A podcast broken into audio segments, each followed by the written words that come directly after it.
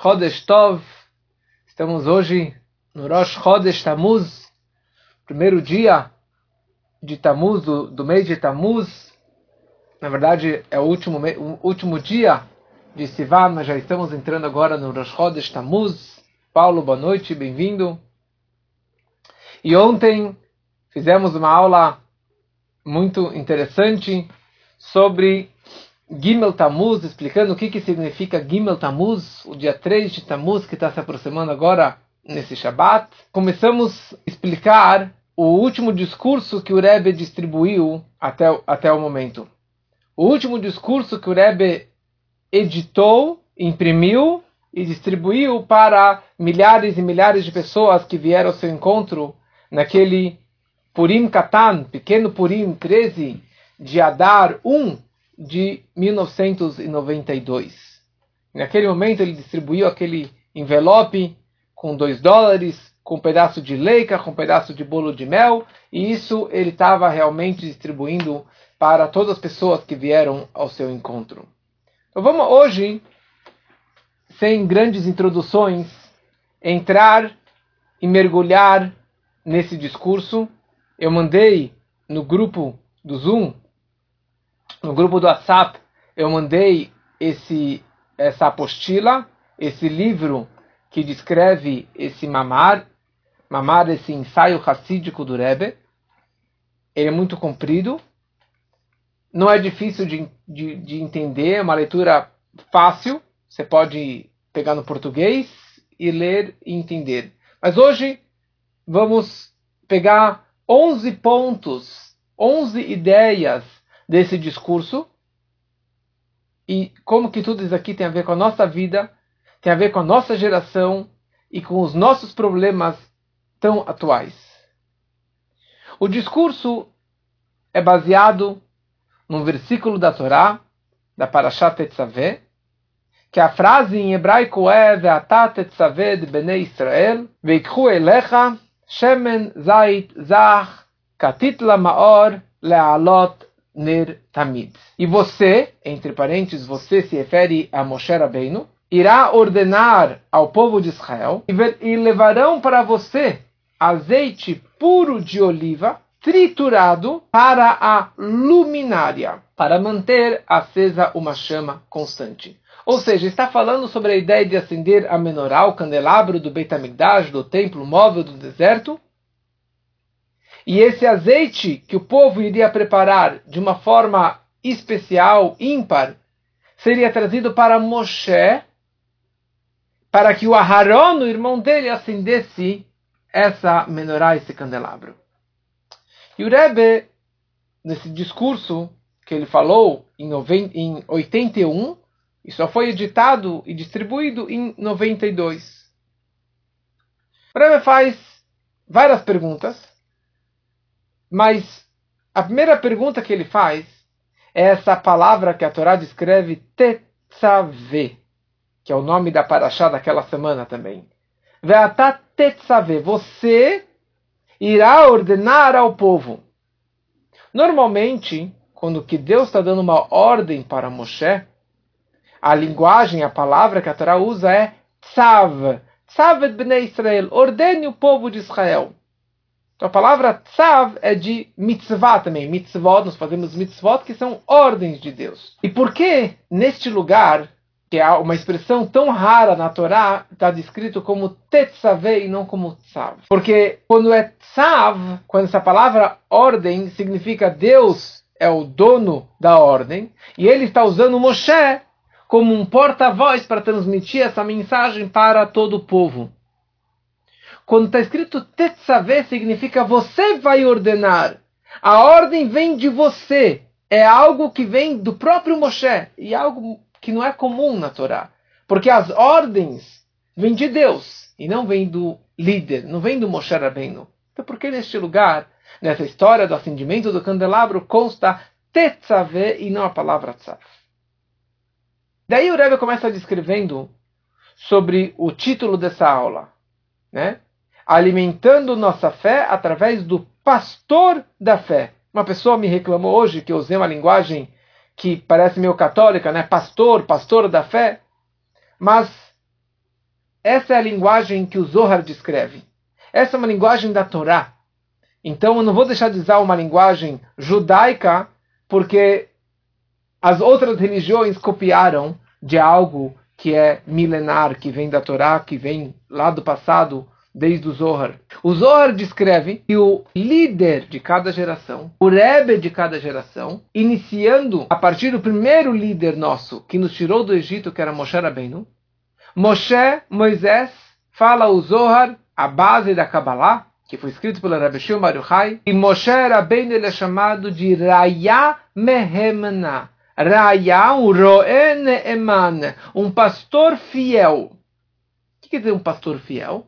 Como expliquei ontem um pouquinho, a ideia é que Moshe ele era um pastor que cuidava dos carneirinhos. Ele se preocupou com cada carneirinho. E Deus falou: Você vai ser um bom pastor para cuidar do meu rebanho, do povo de Israel. Então, a explicação simples é que ele é um pastor, ele é um pastor fiel, ele é um bom pastor que vai pastorear, que vai cuidar do seu rebanho, que vai cuidar do seu povo. Agora, agora Moshe Rabbeinu, Moshe Rabbeinu, ele é mais do que isso. Ele não é somente um pastor de fé, é um pastor de confiança.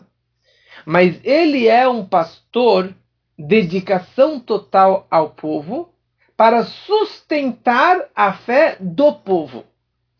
A missão de Moshe Rabbeinu era de sustentar e de alimentar a fé do povo.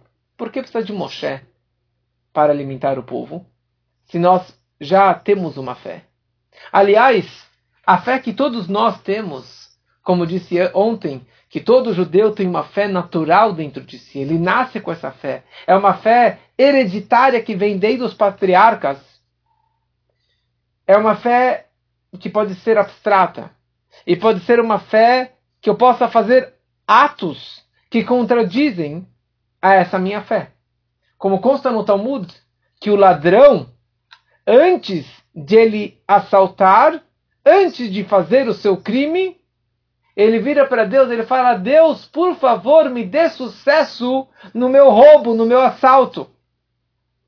Calma aí. Você está virando para Deus? Você está rezando para Deus te dar sucesso no seu roubo? É um dos dez mandamentos, é um dos sete preceitos universais: não roubarás. Deus proibiu você roubar. E você está rezando para Deus ter sucesso no seu roubo? Sim, qual o problema? Eu acredito em Deus. Mas business is business. eu posso fazer o meu negócio da forma que eu bem quiser. Ele não fez aqui com uma contradição. Eu posso rezar para Deus, acreditar em Deus, e ao mesmo tempo eu posso roubar nos negócios, posso enrolar os outros, posso trair, posso aprontar, posso mentir, posso bater. Mas eu acredito em Deus. Isso é chamado a fé do ladrão. O ladrão acredita em Deus, mas ele não acredita a tal ponto que vai impedir o roubo dele. Ele não vê uma contradição, a sua má atitude, o seu roubo, seu assalto, seu, sua agressividade, como contraditória à fé dele em Deus. Por quê? Porque a fé que ele tem é uma fé abstrata. É uma fé interior da essência da alma dele, mas não, não entrou nas suas emoções, e no seu racional e muito menos nas suas atitudes. Ele se comporta de uma forma, mas eu acredito em Deus. Eu acredito em Deus para que eu possa roubar, que eu possa matar, que eu possa ser agressivo, fazer do meu jeito. Mas ele acredita de uma forma muito teórica. E esse que é o papel do Moshe Rabbeinu. O Moshe, ele é o pastor da fé. Não somente que ele é o pastor fiel, ele é o pastor da fé. Ele faz e ele sustenta e ele alimenta, que nem ele alimentava cada carneirinho do, do, do seu jeito, na sua nutrição particular. Moshe ele tem esse poder de alimentar todo e qualquer judeu para conectá-lo com Deus. O papel de Moshe Rabbeinu, ele é um conduite, ele é um con conector do povo com Hashem. Na prática. Ou seja, que ele acredite não na teoria em Deus, e ele continue praticando roubo e assalto e outros crimes, mas que ele acredite na prática. Ele, isso, a fé dele, seja algo visível e revelado e que ele vive com essa fé, que ele viva com essa fé e que não seja só algo tão teórico e tão abstrato. Esse que é o papel do Raya Mehemna, do pastor da fé. E por isso que a Torá descreve bnei Israel. Você, Moshe, tetzave, vai ordenar o povo. E perguntamos por que está escrito tetzave e não tzav, porque aparenta que Moshe, ele que é o que está dando a ordem e não vem de Deus. Mas tetzave e mitzvah, no aramaico vem da palavra tzavta. Tzavta vechibur. Tzavta significa connection, ligação. Então Deus está falando para Moshe: Moshe, você vai ordenar o povo, significa você vai conectar o povo, unir o povo comigo. Você vai ordenar e conectar o povo com o Criador. Esse que é o teu papel, Moshe Rabbeinu. Você é o pastor da fé que vai sustentar a fé, alimentar a fé do povo e através disso você estará conectando o povo com Deus. Que eles acreditem mais em Deus, que estejam conectados mais com Deus. Então essa palavra tetzaveh significa conexão. Então a explicação simples de conexão significa que você vai tetzaveh et benei Israel. Você vai conectar o povo. Você vai juntar e unir os judeus entre si. Há muita desunião, há muita discórdia até hoje, muita política, muita briga, mas o teu papel de ser um líder é de conectar o povo de Israel. Porque, como está explicado no Tânia, no capítulo 32, que na verdade todo o povo de Israel é uma só identidade. É um corpo só. É uma só alma, uma só pessoa. Tem uns judeus que estão no nível de cabeça, que são os líderes outros que estão no nível de braço, que fazem mais mitzvot, dão muita tzedakah, muita caridade, muita doação. E tem outros que vão descendo, que estão no nível de coxa. E tem outros que estão no nível de calcanhares. Que, aliás, o Talmud descreve sobre a nossa geração. Nossa geração agora, hoje, século 21, é chamado Ikveta de Meshicha. Os calcanhares do Mashiach. Os calcanhares. A nossa geração é chamada de calcanhar. Os calcanhares do nosso corpo é, o, é a parte do nosso corpo mais insensível, semi-morta, não machuca o, o calcanhar quando você bate, quando você arranha, praticamente não dói nada. E essa que é a de, definição da nossa geração hoje em dia. É uma, uma geração insensível. Ah, tudo bem, não me importa, fiz, não fiz, casei, não casei, tive filho, fiz. É, principalmente com questão espirituais, de conexão com Deus, a pessoa está pouco se importando. Como eu falei ontem, eu estou chocado que tem um judeu que vai casar na igreja daqui a pouco. Mas ele está pouco se lixando, está pouco se importando. E a família também. Isso significa calcanhar. Essa que é a definição da nossa geração. Então, o povo judeu é um corpo que tem pessoas líderes de cabeça, tronco e tem aqueles que a nossa geração, que é considerado um calcanhar. Mas, todos nós somos um povo só. Am Echad. Um povo, uma Torá, um Deus. Mas quem causa a união desse povo é o Moshe Rabbeinu. Ele que vem revelar essa união entre o povo. Porque na, na essência da alma, das nossas almas, todos nós somos uma só alma uma alma só. E todas as almas são iguais. Que isso representa essa simplicidade, a união máxima dos judeus. Isso aqui é um ponto da conexão do povo. Agora, o propósito maior de Moshe Rabbeinu é conectar o povo com Deus.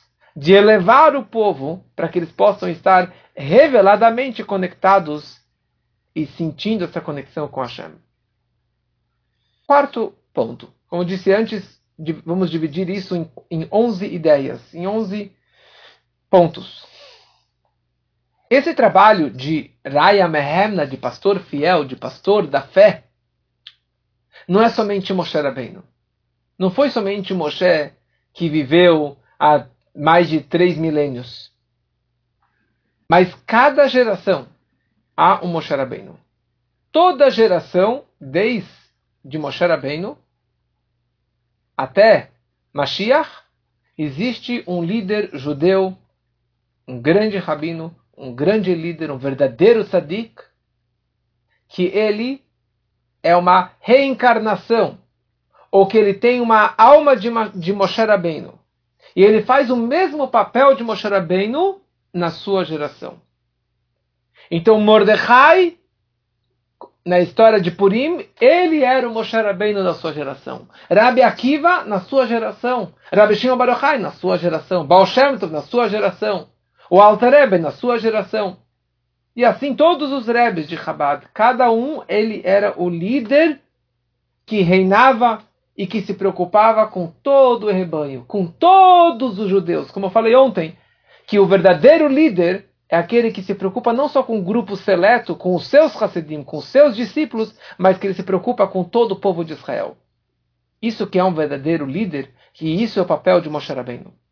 Até o Rebbe da nossa geração, o Rebbe de Lubavitch, que é um líder que liderou e continua liderando o nosso povo, e continua orientando o mundo todo e trazendo brachot, como contei ontem algumas histórias, ele continua guiando e orientando o povo até a vinda de Mashiach. Qual o papel de Moshe Rabbeinu? Qual o papel do Rebbe? É sustentar a fé, alimentar a fé, para que nós acreditamos mais e mais em Hashem, façamos mais mitzvot, mais doações, mais boas ações e aumentarmos mais no nosso Ahavat Israel, amor ao próximo. Esse que é o papel do Rebbe. Esse que é o papel de Moshe Rabbeinu. Esse que é a ideia do Rayam Ehemna, do pastor fiel de cada geração. E por isso que a Torá fala Veatá. Veatá tetzaveh. Veatá, essa é a única paraxá da Torá que não consta o nome de Moshe Rabbeinu. Mas apesar que não consta o nome dele, está falando na primeira pessoa. Veatá, você. Você vai ordenar, você vai conectar o povo. Você, a essência de Moshe Rabbeinu, qual é, é o propósito da tua vida? Qual é o propósito que eu te criei, Moshe? Irebe de cada geração, Irebe de Lubavitch. É para alimentar a fé e aumentar o Ahavat Israel. Mas aqui tem uma ênfase especial. Que a fé que nós tenhamos em Deus e o amor ao próximo não seja o amor do ladrão a Deus. Não seja como a fé que o ladrão tem em Deus. Eu amo todo mundo, mas eu não falo com, com fulano, com beltrano, com ciclano, e brigado com esse. Com... Não, mas eu sou um grande rabino, sou uma pessoa muito estudiosa. Eu amo Deus, mas eu não preciso colocar filhinho todo dia. Eu amo Deus, eu não preciso comer caché. Eu amo Deus, mas não preciso fazer shabat. Isso aqui é, é uma hipocrisia. É que nem o ladrão. Você acredita, mas você rouba. Você acredita, mas você faz o que você bem quiser. O papel de Moshe Rabbeinu é de alimentar. Da mesma forma que a comida, ela penetra e nutre o corpo todo, todos os órgãos, assim também o papel do Rebbe é de nutrir não só a alma, mas que essa alma, essa fé, essa conexão com Deus seja física, seja no corpo, no material, não só na essência, na teoria, mas que seja uma fé visível e revelada no nosso dia a dia.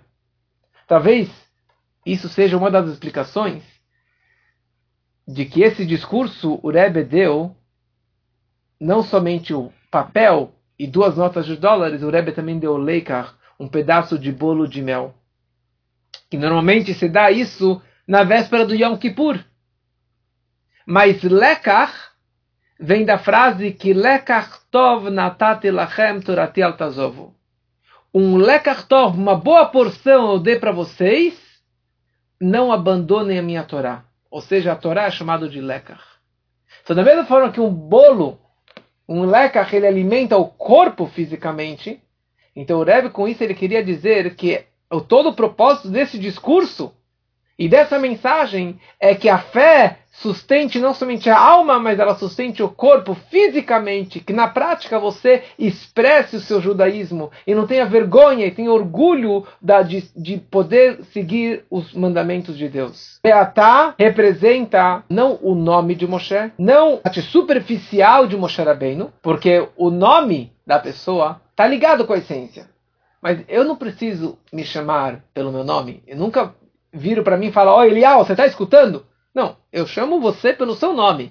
Eu chamo os outros pelos nomes, porque o nome é uma forma de me conectar com o mundo alheio, com o mundo externo. Quando eu falo você, eu estou me referindo à tua essência. Por isso que uma frase, Moshe Rabbeinu descreve, ele fala, eu tenho 600 mil pés. O povo estava pedindo carne, implorando para Deus para ter carne, eles já tinham tantos animais, tanta comida, mas eles, cabeça dura, reclamando que eles queriam carne.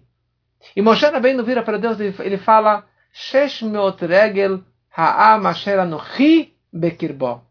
600 mil pés são esse povo, que são 600 mil pessoas. Esse é o povo que eu me encontro entre eles. E ali ele descreve uma palavra que é anochi.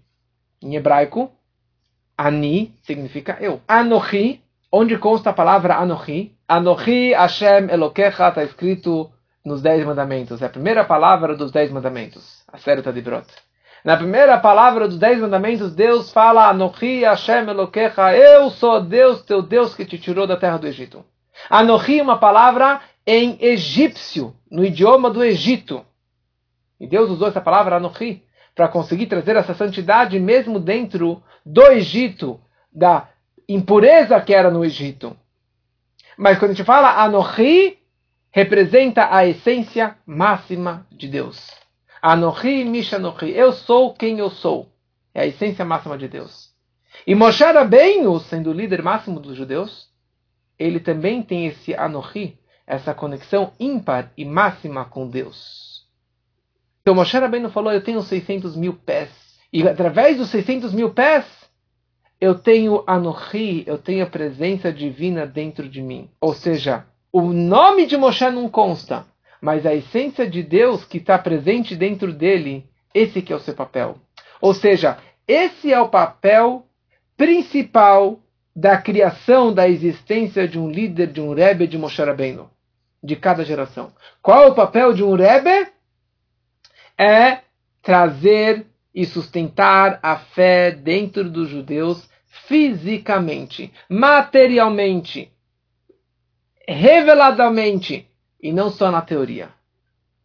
E por isso que é Veatá, a tua essência.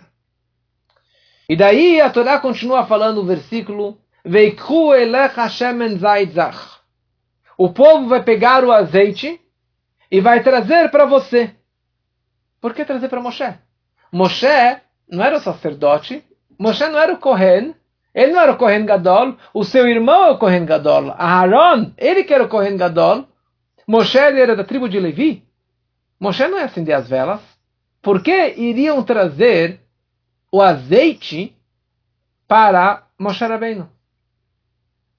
Só é interessante que não há uma proibição de um não sacerdote, de um não Kohen, acender as velas da menorá.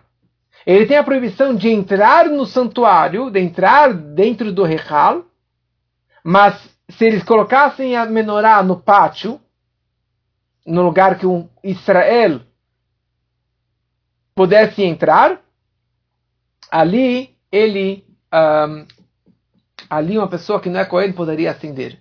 Mas de qualquer forma, isso aqui é só de passagem, de qualquer forma, por que o azeite era trazido para Moshe, sendo que Aharon queria acender o, a menorá? A Torá fala, Veikhu elecha.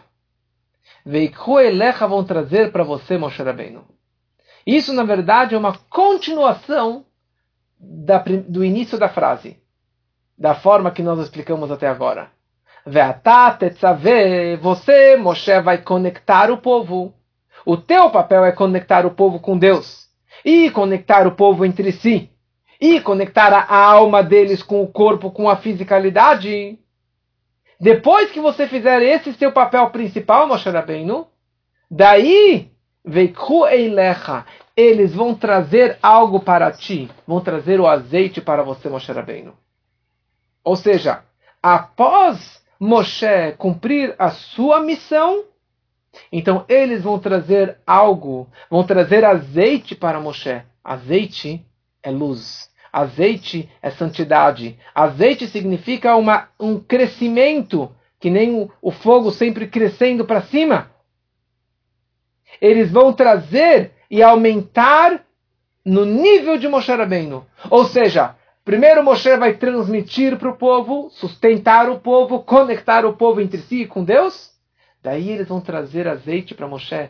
Eles vão causar uma elevação espiritual, um upgrade dentro de Moshe Rabbeinu. Ou seja, Moshe estava no nível X, agora Moshe vai ter uma explosão e vai, vai subir muito mais acima do nível que ele estava até então. Mas para ele crescer, ele precisa descer. Para ele ter essa elevação espiritual, ele precisa beneficiar e cumprir a sua missão como um líder. Por isso que a Torá fala, primeiro você conecta o povo, faz a sua missão, e daí eles vão trazer esse, essa, essa, essa, esse azeite para você. E por isso, um, então isso tudo tem um efeito em Moshe Rabbeinu. Por isso que Moshe disse aquela frase que eu falei antes. Eu tenho 600 mil pés e Anohi Bekirbo. Eu tenho 600 mil pés, ou seja, 600 mil filhos, 600 mil pessoas, homens do povo. E através dos meus pés, a minha cabeça cresce. É isso que a gente faz em Simchat Torah. Simchat Torah, a gente pega a Torá e a gente dança com a Torá. A Torá não tem pés. Mas na hora que eu, eu uso os meus pés e eu danço com a Torá, a Torá está se elevando através dos meus pés, que está lá no chão, com o meu chulé, a minha, com o meu sapato físico. Eu consigo que a Torá tenha um upgrade. No momento que o povo é sustentado através de Moshe, eles acabam causando uma elevação espiritual para Moshe, a tal ponto que Moshe Rabbeinu vai receber o Anohi. O mesmo Anohi que eu sou o teu Deus que te tirou do Egito, esse mesmo Anohi vai se revelar dentro de Moshe Rabbeinu. Essa mesma essência de Deus vai se revelar e aumentar no nível de Moshe Rabbeinu.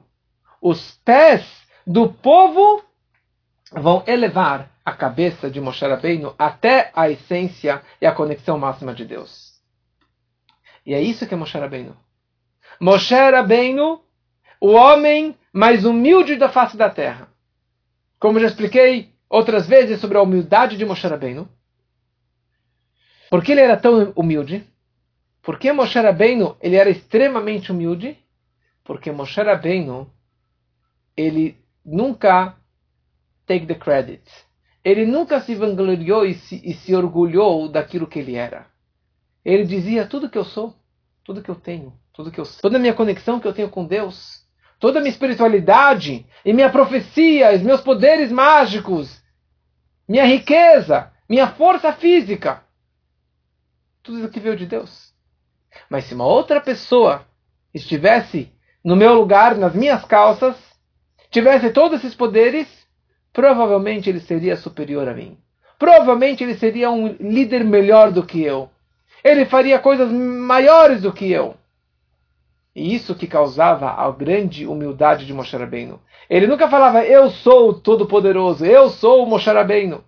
Não, ele era a pessoa mais humilde porque ele nunca considerou, se orgulhou de tudo isso. Ele se comparava aos outros. Isso gerava a humildade dentro dele. Ou seja, quanto mais pessoas, quanto mais pessoas humildes, mais ele fica humilde. Quanto mais ele se compara com os outros, ele acaba, na verdade, ficando mais humilde. E a maior comparação que Moshe fazia é, de novo, sobre a nossa geração. Sobre a geração do século 21. Sobre a geração que é os calcanhares de Mashiach. A geração que vai anteceder a vinda do Mashiach. Que se você pega o Talmud, está descrito tudo que vai acontecer nessa geração. Todas as desgraças e toda a insensibilidade espiritu sobre a espiritualidade. todas as desgraças que estão acontecendo no mundo, que não tem presidentes, que não tem liderança, que, não, que tem miséria e que tem guerras e que a gente não sabe mais quando que vai acabar todas as desgraças. Uma lista inteira que o Talmud descreve no Tratado de Sotá. Isso é chamado o Ikvetad Meshiach, a geração dos calcanhares de Mashiach, ou seja, que já estão escutando as pisadas, as pegadas dos calcanhares de Mashiach se aproximando de nós. Moshe Rabbeinu, 3.334 anos atrás, ele enxergou com a sua profecia a nossa geração. Nós, eu, você e você, cada um de nós, que está aqui agora nesse shur, ou que não está nesse shur, que está em qualquer lugar do mundo.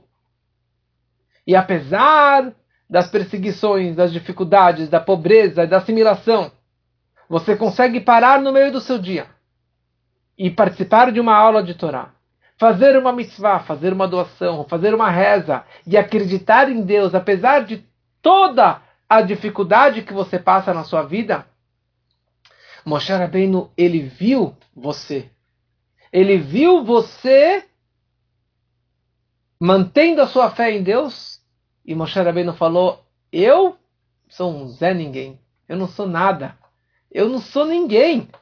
Quem sou eu? Se eu, Moshe Rabbeinu, estivesse no século 21 no Brasil, com toda a assimilação e com toda pornografia e com todos os problemas que existem no mundo, e com todo roubo e assalto e mentira, e mesmo assim você para um pouquinho para estudar a Torá, para fazer uma mitzvah, para ajudar uma outra pessoa e acreditar em Deus, uau, falou Moshe Rabbeinu, tira o chapéu por eles.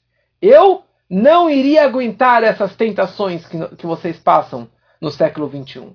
Eu, Moshe Rabbeinu, não sei se eu iria aguentar tudo isso.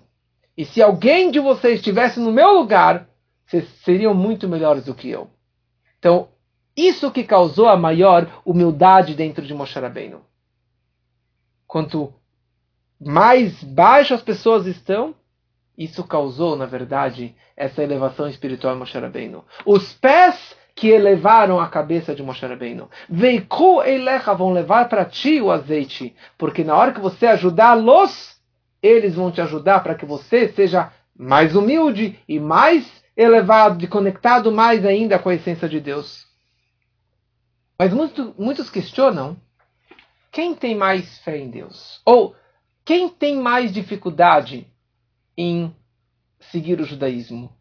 Nós século 21, ou os judeus, nossos antepassados, na Rússia, durante o comunismo, sofrendo pogroms, foram expulsos da Espanha, de Portugal, de, o templo destruído, e, e, e as cruzadas, e os massacres, e os libelos de sangue, e desgraças, desgraças, e o antissemitismo. Ou nós, hoje, com todo o conforto, com um celular, com uma casa, ninguém vai te atrapalhar, as pessoas vão te incentivar a você seguir o judaísmo, as pessoas respeitam nós, as pessoas nos ajudam, nos dão kavod, não tem ninguém perseguindo, não tem ninguém com uma arma na minha cabeça, eu posso sair na rua de boa, andando como judeu, e as pessoas não vão me xingar, não vão me cuspir, não vão me falar, me maltratar, pelo contrário, vão me respeitar mais ainda. Quem tem mais autossacrifício e dificuldades para manter o judaísmo? Não seriam os nossos antepassados durante o Holocausto, comunismo e antissemitismo? Ou em outras palavras, eu expliquei um pouquinho ontem sobre o conceito de Mesirut Nefesh, de autossacrifício, de você passar por testes e mesmo assim conseguir despertar a sua fé máxima em Deus? Qual o Mesirut Nefesh que nós temos hoje em dia? Como que seria o meu, a minha demonstração de fé incondicional em Deus? O momento de autossacrifício. Que sacrifício que eu tenho que fazer? Eu tenho dinheiro, tenho comida, tenho uma boa escola, tenho livros, tenho celular para fazer coisas maravilhas.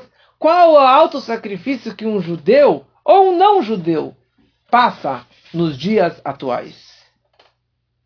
E o Rebbe fala que a maior dificuldade e o maior teste que nós temos hoje em dia é uma frase que, tá, que consta no início do Código de Leis, Al evosh mipnei amaligim. Não tenhas vergonha dos zombadores, dos gozadores.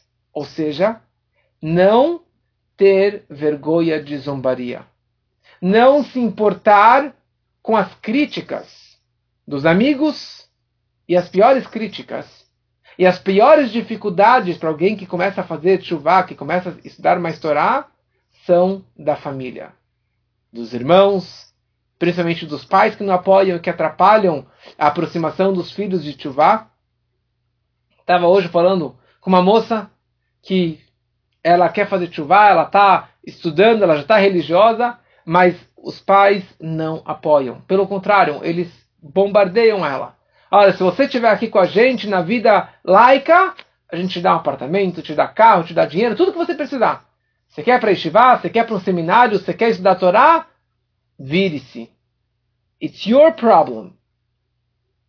E ela é muito forte, porque ela não se importa com as gozarias e com as dificuldades que os pais colocam na frente dele. Esse que é o maior teste que nós temos hoje em dia. Quando a minha família fez chuvá, quando eu e meus pais começamos o processo de chuvá, de ficarmos mais religiosos, a minha família nos bombardeou.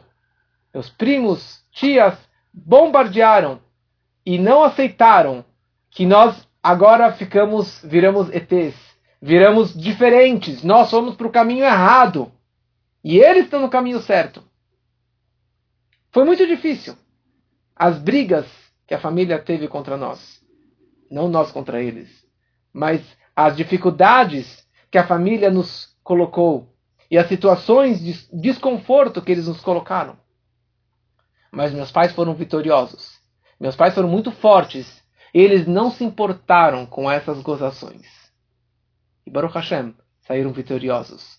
E graças a essa vitória que eu estou aqui agora falando com vocês, senão não estaria aqui. Se eu me importasse, se eles se importassem com a família enchendo as paciências e metralhando de ataques, de vários tipos de ataques, de brigas e de gozações, eu não estaria aqui agora. Nem eu, nem meus dois irmãos rabinos. Esse que é o grande teste que nós temos hoje em dia.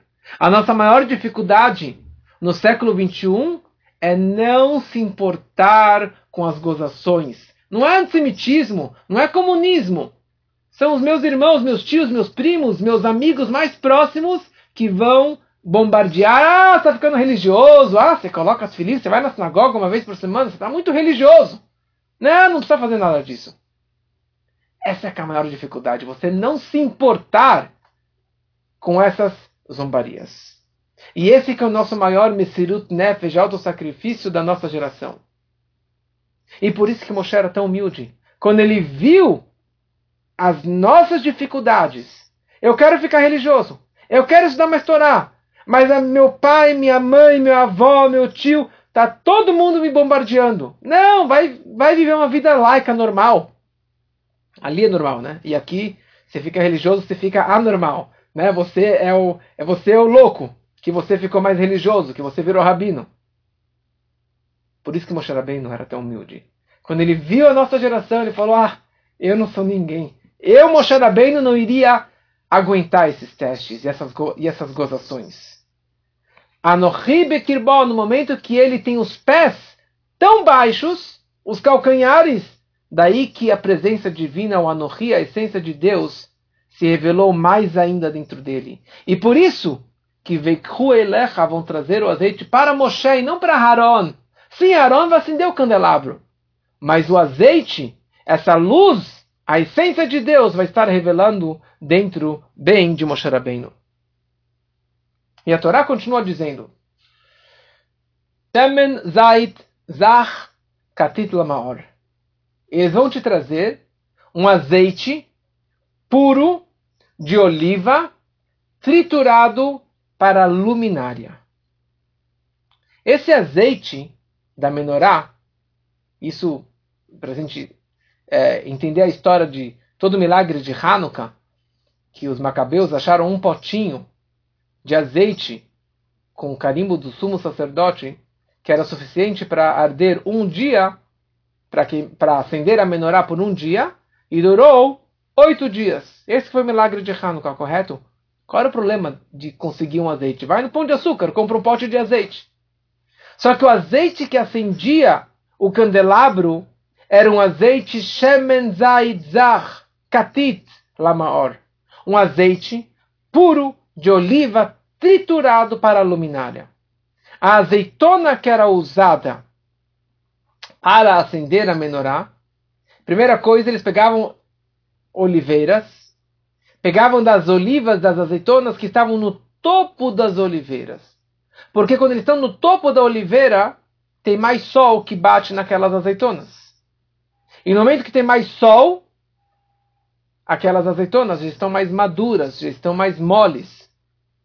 Anos atrás, eu estava em Israel, fui para um, um, casamento, e a gente estava lá num, numa casa, e tinha um senhor, e ele colhia azeitonas, só que a azeitona de Israel não é mole que nem aquelas que nós temos aqui no Brasil, super molinha, eu adoro azeitona, adoro azeitona. Mas a de Israel não gosto, porque a de Israel é dura. A azeitona de Israel é uma azeitona mais dura. Ele colocava de molho e depois, sei lá, uma semana ele pegava um martelo e batia em cada azeitona para quebrar ela para conseguir absorver mais lá os temperos que ele criou. Mas de qualquer forma, isso aqui só by the way. A azeitona era pega do topo da oliveira, e eles davam uma batidinha nela, e a primeira gota que saía dessa azeitona, eles aproveitavam para esse azeite. O resto da azeitona era jogado para uso comum, laico, mas não para menorar, não para acender no candelabro do Beit HaMikdash. E aqui a Torá fala katit, que era prensado ou triturado. Calma aí, esse azeite não era prensado e triturado. Era só uma pequena prensa e só usavam uma gotinha, mas não era prensado, não era triturado. Que, que palavra é essa, triturado e prensado? E também a Torá fala lamaor. Katit lamaor. Ele era triturado para a luminária. Não, está errado em português. Para iluminar, não para a luminária. Lehair e não lamaor. Por que a Torá descreve então lamaor e não lehair? E o Rebbe, ele traz um discurso do Rebbe anterior o Rebbe anterior, Rabbi Yosef Yitzhak, ele, como eu disse ontem, ele foi aquele que sustentou o judaísmo durante todo o comunismo. E ele foi preso e tinha pena de morte e no final mudaram a pena de morte para 10 anos de exílio, depois mudaram para 3 anos de exílio, e daí ele sai da prisão exatamente Gimel Tammuz 3 de Tammuz de 1927 quando ele está quando ele está comemorando depois essa data tão especial, ou na verdade, desculpa, antes dele ser preso, ele estava num Purim, pouquinho antes de ser preso, é, isso, em, em 27, uh, ou talvez 26, ele estava numa comemoração de Purim, com todos os seus discípulos, e entre os discípulos já haviam muitos é, agentes da KGB judaica, do setor judaico, que estavam lá é, camuflados, como se fosse que ninguém soubesse que eles estavam lá, para saber o que o Rebbe iria dizer naquele discurso. Porque eles já estavam na mira no Rebbe. E naquele discurso, o Rebbe falou frases de que todos precisam continuar mantendo a chama e a fé judaica. Aconteça o que acontecer, você vai entregar a sua vida para manter o judaísmo aceso durante toda a Rússia comunista. E naquele, naquele discurso, ele sabendo que os agentes da KGB estavam lá, ele falou, ele até abriu a camisa, mostrou o peito, falou: Eu vou entregar a minha vida, eu não me importo com nada, eu vou fazer tudo isso daqui para poder difundir mais Torá e judaísmo pelo mundo e racidismo. Mas naquele discurso, ele descreve que no, na Torá, no, no Monte Sinai, no, no Matan Torá, ali os judeus, eles falaram na Sevenishma, nós faremos, e depois entenderemos o judaísmo. E eles receberam os dez mandamentos e a Torá inteira lá no Monte Sinai. Mas a outorga da Torá não foi o ápice, não foi o verdadeiro momento que eles receberam e aceitaram dentro de si a Torá e o judaísmo. Porque a Torá foi dada no Monte Sinai, foi o Matan Torá, foi a doação, foi o presente de bandeja. Mas eles não trabalharam para si, isso. O fato é que passou alguns dias, fizeram um bezerro de ouro. Quando que os judeus aceitaram internamente, intimamente, de uma forma verdadeira e absoluta, isso foi isso foi um, na história de Purim. Isso foi durante o decreto na história de Purim. Ou seja, com todo o sofrimento do galuto, do exílio, de todo o decreto de Haman, isso demonstrou que eles realmente acreditam em Deus. Não por espancar da vontade, não porque Deus veio e Deus revelou para eles. Não, eles aceitaram. Como eu disse ontem, nenhum judeu abandonou a sua fé, nenhum judeu deixou de ser judeu para salvar a sua vida. E com isso eles demonstraram que eles realmente acreditam em Deus. Ou seja, o momento da prensa, o momento do aperto, o momento do desespero, é o momento que desperta mais a nossa chama judaica. O momento do katit lamaor, de triturado e de prensado, o judeu é que nem uma azeitona. Quanto mais você espreme, tritura aquela azeitona, o que, que sai? Sai azeite, sai luz, sai fogo, sai espiritualidade. Os judeus, durante todos os milênios e os séculos, que sempre fomos oprimidos e perseguidos e triturados, e esmagados e expulsos e mortos, 90%, 99% do povo era religioso. 99% do povo estava ligado com Torah e Mitzvot, conectados com Deus. Por quê? Porque eles estavam triturados e esmagados. E na hora do aperto, você grita, Shema Israel, Adonai Eloheinu, Adonai Echad. Na hora da, da dificuldade, você fala, Hashem, por favor, me salve, me ajude. Então, na hora do aperto, da trituração, da prensa, você desperta e revela a essência do judeu, a ligação com o judeu. Então, a Torá descreve a titla maior, prensado para iluminar, não está falando da azeitona, porque a azeitona não era triturada nem prensada. Mas está falando do judeu. Um judeu prensado, ele revela a sua essência. Ele revela a sua luz máxima. Por isso que a Torá fala lamaor, para luminária, não para iluminar. Porque os, os decretos e, e, e, e o antissemitismo desperta a essência o Yehidash Benefesh, o quinto nível mais elevado da alma judaica. E isso acontece principalmente no Galut. E por isso, de novo, que a maior elevação e a maior humildade de Moshe Rabbeinu foi em comparação bem à nossa geração, a nossa geração que, que vive essa prensa. Mas você fala, bom, você está se contradizendo. Porque por um lado você fala que nós somos melhores, a nossa geração é superior às anteriores, e por outro lado, a gente fala que o judaísmo era mais expresso durante o Holocausto.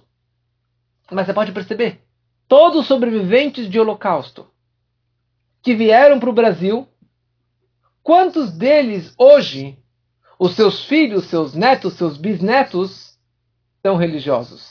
Seguem a Torá e seguem as mitzvot. Tem um número, porcentagem muito pequena. Mas o meu bisavô era um shochet. O meu bisavô, ele era um rabino, ele era um Hazan, ele era um Mohel, era um Sofer, ele é o fundador da sinagoga da Newton Prado. Mas o que, que você é? Ah, eu, sei lá, estou aqui na minha, vivendo, sou um grande empresário, tenho uma grande empresa, faço doação, mas eu estou na minha, assimilado. Por que isso? Porque durante a prensa, o meu bisavô despertou a sua chama. Mas na hora que viemos para as Américas, cruzamos o Atlântico, aqui é liberdade. Como a frase que os judeus diziam quando chegavam nos Estados Unidos: América is Andres. As Américas são diferentes. Não estou mais lá no Stettel, lá nas, nas vilas, como que era lá no, na Europa. Não estou mais na Rússia, na Ucrânia. Eu estou aqui na América. América, modernidade, liberdade. Pronto, cada um na sua. Nós vivemos uma geração de liberdade espiritual e material, com riqueza, liberdade, alegria. Você vai, participa, faz o que você bem quiser. Fala a Torá, a maior prensa, o maior trituração é a nossa geração. Por quê? Como que eu desperto essa minha fé hoje? Como que eu sou mais judeu? Como que eu acredito mais em Deus e vivo nisso daqui na prática? Pelo fato que você não vê milagres hoje. E que você não presencia, você não vê a divindade revelada no mundo. Você não vê verdade, você não vê santidade, você não vê pessoas de fé. Está tudo perdido, os valores estão perdidos. Você fala, cara, tá terrível a situação. E eu sofro por causa disso. E eu gostaria de ter mais luz e mais presença divina. Eu gostaria que o Rebbe estivesse aqui fisicamente conosco, falando mamarim e discursos. Mas eu não tenho nada disso. Mas essa minha insatisfação com a situação atual, a minha infelicidade, eu posso ter dinheiro, posso ter vida maravilhosa. Quantas pessoas se suicidam? E muitos desses suicidas são filhinhos de milionários. Tem tudo, berço de ouro mas ele está insatisfeito. Por quê? Principalmente porque ele não tem um, um, um rumo na vida, na vida espiritual dele. Ele não tem um, um, guia, ele não tem uma conexão com Deus, ele não tem uma conexão com a Torá. Então ele está satisfeito. Então ele se suicidou. Mas nós também cometemos suicídio se não estamos nos conectando com Hashem. Como que eu me conecto com Hashem? Com essa insatisfação, com essa você fala, o mundo está tão maluco, está tão perdido. Isso desperta nosso pintaleit, nosso pontinho judaico. O verdadeiro desejo do judeu é estar ligado reveladamente com Deus. Se um judeu não vive assim, isso incomoda no fundo da alma dele. Triturado. Ou como que o Rebbe martelou tanto nos últimos anos a ideia de Mashiach, da redenção, da vinda de uma era melhor. E o Rebbe chorou e gritou, want Mashiach não, nós queremos Mashiach. Quer dizer, esse sofrimento que Mashiach ainda não chegou. Essa insatisfação com a situação que eu me encontro agora. De não estar confortável. E de não colocar a cabeça no travesseiro e falar, o mundo está maravilhoso, o mundo está perfeito, não preciso de nada melhor.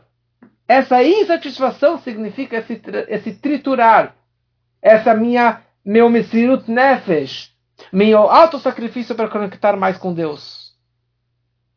Todo judeu, ele quer e ele precisa dessa ligação com Hashem. Na verdade, não o judeu, todo ser humano precisa disso.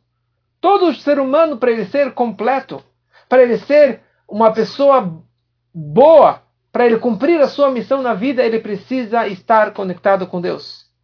O judeu ele tem as 613 mitzvot, e o não judeu ele precisa seguir os sete preceitos universais de Noah. Se ele cumpre isso, ele está se conectando, ele está fazendo a sua missão na vida. Todo ser humano ele precisa dessa conexão com Deus. E isso quer dizer maior, lá maior para a luminária. Ou seja, a única coisa que pode satisfazer o desejo de um homem e prazer na vida não é dinheiro, não é sexo, não é, não é mundo, não é vídeos, não é espetáculos, não é carnaval, não é isso que vai trazer prazeres na vida. Não é isso que vai trazer alegrias na vida. A única coisa que vai satisfazer esse vácuo interno, esse buraco negro, essa alma que você tem, essa busca que você tem, é a ligação com a essência de Deus, com a emet, com a verdade absoluta da Torá e das mitzvot. Mas o ponto é, você não, vai, não deve buscar Deus e a Torá só na hora do aperto, só na hora da perseguição. Eu vivo no Brasil, eu tenho liberdade religiosa, liberdade financeira, mas nada vai me deixar feliz. Nada vai deixar você, cada um de você, que se encontra aqui assistindo essa aula, aonde que você esteja no Brasil ou no mundo, Judeu ou não judeu, religioso ou não religioso. A única coisa que vai te deixar feliz é estar conectado com Hashem, um verdadeiro Hashem. Hashem Echad, um Deus um e único. Isso significa, tem uma coisa para mim, foi uma grande novidade essa, esse estudo que eu fiz. Essa frase, essa frase que consta na Megillat Esther, na história de Purim, que os judeus eles receberam e assumiram aquilo que eles começaram a fazer no Monte Sinai, que é a ideia que eu falei antes, que eles assumiram o judaísmo, não consta isso no meio da Megillah, no meio do decreto do Haman, na hora que Haman estava lá pretendendo a matar todos os judeus. Não. Essa frase consta no capítulo 9 da Megillah Esther. Que no capítulo 9, Haman e seus dez filhos já foram mortos, já foram enforcados. Mordecai já virou primeiro-ministro. A Esther, uma rainha judia. Acabou a perseguição. Acabou o antissemitismo. Acabou o decreto de matar os judeus. E agora aparece na Megillah que os judeus receberam o judaísmo. Eles interiorizaram e absorveram intimamente toda a Torá, tudo aquilo que eles começaram a fazer no Monte Sinai. Por quê? Porque a verdadeira aceitação do judaísmo não foi no Sinai, que veio de bandeja, e nem durante o decreto de Haman, porque durante o decreto de Haman eles foram prensados e daí eles despertaram, porque eles estavam sendo uh, apertados. O, verda o verdadeiro aceitação do judaísmo não foi durante as cruzadas, durante os programas, não foi durante o holocausto, não foi durante todo o antissemitismo que nós passamos. A verdadeira aceitação do judaísmo é hoje. A verdadeira aceitação do judaísmo é no momento que eu tenho liberdade, tranquilidade física e espiritual. Quando eu aqui, hoje, agora, no século 21, eu afirmo que eu aceito o judaísmo, eu aceito a Torá, aceito Deus, estou conectado com Deus e não me importo com as gozações, não me importo com as dificuldades que eu vou passar na vida. E eu vou andar de cabeça erguida com uma fé máxima em Deus, aí Vekibela Yehudim, aí sim que eles aceitaram o judaísmo. Após o decreto de Amman, quando o Mordecai já estava lá no topo, junto com a Hashverosh, aí que eles realmente aceitaram o judaísmo. Porque o verdadeiro katit, o verdadeiro prensa, é quando você está de boa. E apesar que você está de boa com a liberdade física, espiritual, material, você acredita, está insatisfeito com esse conforto físico, aí sim que você realmente demonstra que você não aceita o galut, você não aceita o exílio, você não aceita a assimilação, você não aceita essa insensibilidade espiritual de valores. Isso que é o verdadeiro katit. Com isso a gente entende por que precisamos de um Rebbe. Por que precisamos do Rebbe? O Rebbe, Gimel Tammuz, representa não o afastar do Rebbe, mas a presença espiritual e neste mundo físico do Rebbe. Muito mais do que antes. Antes eu ia lá, falava com o Rebbe, encontrava com o Rebbe, recebia um dólar, um folheto do Vikibela Yudim, esse discurso, recebia um pedaço de bolo. É fácil, você vê, o Rebbe te inspira, e você está inspirado, e você continua é, inspirado, por causa que o Rebbe te inspirou. Isso é que nem no Monte Sinai. Hoje, é, é o exílio do exílio. É o teste máximo se você realmente acredita em Deus. O teste máximo se você está ligado com o Rebbe. Você não vê o Rebbe. A gente não vê o Rebbe desde Gimel Tammuz, desde 94. Mas nunca tantas e tantas pessoas, milhares e milhões de pessoas estiveram conectadas com o Rebbe, acreditando no poder do nosso líder como a nossa geração, como o dia de hoje. As pessoas mais distantes, que não têm nenhuma ligação com o judaísmo, elas buscam o Rebbe. Elas buscam uma conexão com o Rebbe. Escreveu uma carta, pessoas que não são nada religiosos, se consideram reformistas. Mas eu vou para Gimal Quantas pessoas estão viajando hoje do mundo inteiro, do Brasil, para ir para o Rebbe, estar presente lá, na casa do Rebbe, na sinagoga do Rebbe, no, no túmulo do Rebbe, no Ohel, porque Gimal Tammuz eu estou no Rebbe. Mas eu não sou nada religioso. Eu estou assimilado, casado com uma não judia. Mas eu vou estar no Rebbe. Por quê? Porque como que eu não vou estar lá? Ali é a fonte de, de luz, de energia. É a única forma de estar conectado com Deus é por intermédio do Rebbe da geração. Todos aceitam o Rebbe. Todo mundo reconhece que o Rebbe representa Emet. Moshe é Emet. E a Torá é Emet. E Deus é Emet. Porque só Ele que consegue nos conectar da forma máxima com Deus. Só Ele que consegue despertar dentro de cada pessoa de nunca estar satisfeito. O maior crime, o maior pecado é você estar satisfeito. Porque na questão financeira não existe ninguém satisfeito. Aquele que tem 100, ele quer 200. Se ele tem 200, ele quer 400. Ele tem 400, ele quer 800. Ah, ele já tem dinheiro para os bisnetos, ele quer mais dinheiro. Mas na questão espiritual, não, tá bom, já eu vou uma vez, uma vez por ano vou na sinagoga, em Yom Kippur. É, uma vez por ano, como lá, Kneidalach, eu vou comer gefilte fish na casa da vovó. Suficiente. Você nunca pode estar satisfeito. E você nunca pode estar satisfeito com o exílio, com o galuto que nós encontramos. Você tem que ter esse desejo, essa paixão pelo Mashiach. Quantas vezes por dia nós rezamos por Mashiach? Porque temos que ter esse desejo de ver Deus quando que vai estar revelado na era messiânica muito em breve. E com isso concluímos o versículo. Lehalot ner tamid, para subir uma luz sempre, constante. Quando a Torá ordena a Haron, o sacerdote, sumo sacerdote, acender a menorá, está escrito Me'erevad boker, da noite até amanhã. Quando que aqui demonstra a ideia do azeite para Moshe Rabbeinu, que não era sacerdote, está escrito Lehalot ner tamid, para manter acesa uma chama constantemente. Porque noite até manhã representa mudanças. Tem a noite, tem o dia, que esse é o trabalho do Aaron. Mas quando a gente fala sempre, sempre significa sem mudanças. Sempre forte, que esse é o trabalho de Moshe Rabbeinu. Moshe, ele revela a emuná, a fé da essência do judeu, de cada ser ele revela a essência máxima da luminária do Maor. E ele, através que o povo está catit, o povo está triturado, principalmente hoje em dia, isso revela a essência de Moshe Rabbeinu. O Anohi, a essência de Deus dentro de Moshe Rabbeinu, sempre, constantemente, uma luz acesa, uma chama judaica acesa constantemente. E isso que é Moshe Rabbeinu. É o pastor fiel, é o pastor que sustenta a fé do povo, do nível máximo, para o povo e para si. Então ele faz, Moshe Rabbeinu fez tantos sacrifícios, Messirut Nefesh, pelo povo, ele abriu mão de tudo, falou, Deus, se você não perdoar o povo, apague meu nome da Torá. Por isso que nessa paraxá de Tetzaveh não consta o nome dele. Então ele se sacrificando pelo povo, ele conseguiu despertar o sacrifício do povo por Deus conseguiu revelar nitidamente, reveladamente a essência judaica que tem dentro de cada pessoa. A conexão e a fé máxima que tem dentro de cada pessoa. Ele causou a união entre o povo.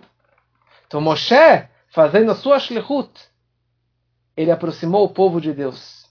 E o nosso trabalho é de nos entregarmos a Deus e de acreditarmos cada vez mais em Hashem por intermédio do líder da nossa geração, o Rebbe de Lubavitch. E esse, isso tudo vai aproximar o acendimento das velas do candelabro do terceiro Beit HaMikdash com a vinda de Mashiach, que assim seja muito em breve, se Deus quiser.